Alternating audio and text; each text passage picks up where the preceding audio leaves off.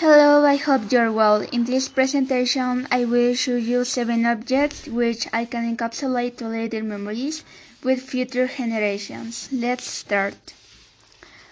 Number one, medals.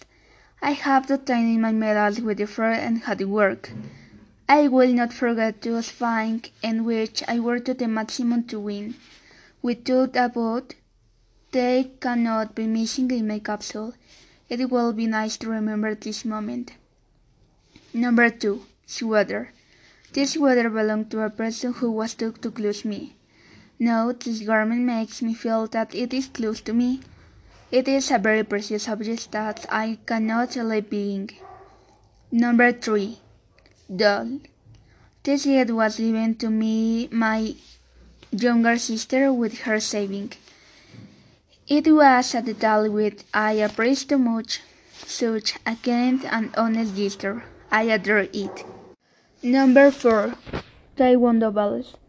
As I have taken exams to advance to the level and learn more things, they give you bells with front white, yellow, orange, green, blue, brown, red, and finally black.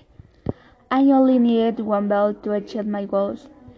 They had been five long, long, long years to practice.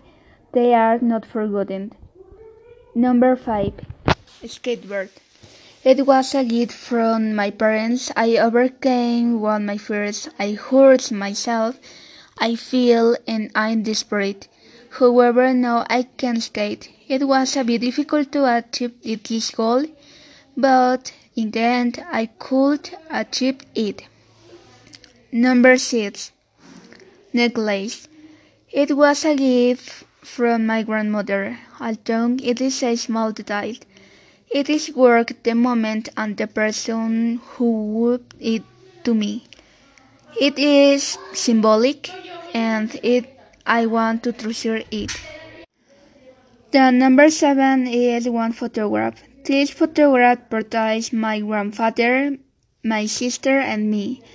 I cannot describe the wall. I treasure it. It is simple, love it. I don't have reason. This has been everything. I hope you like what I share about me. Thank you.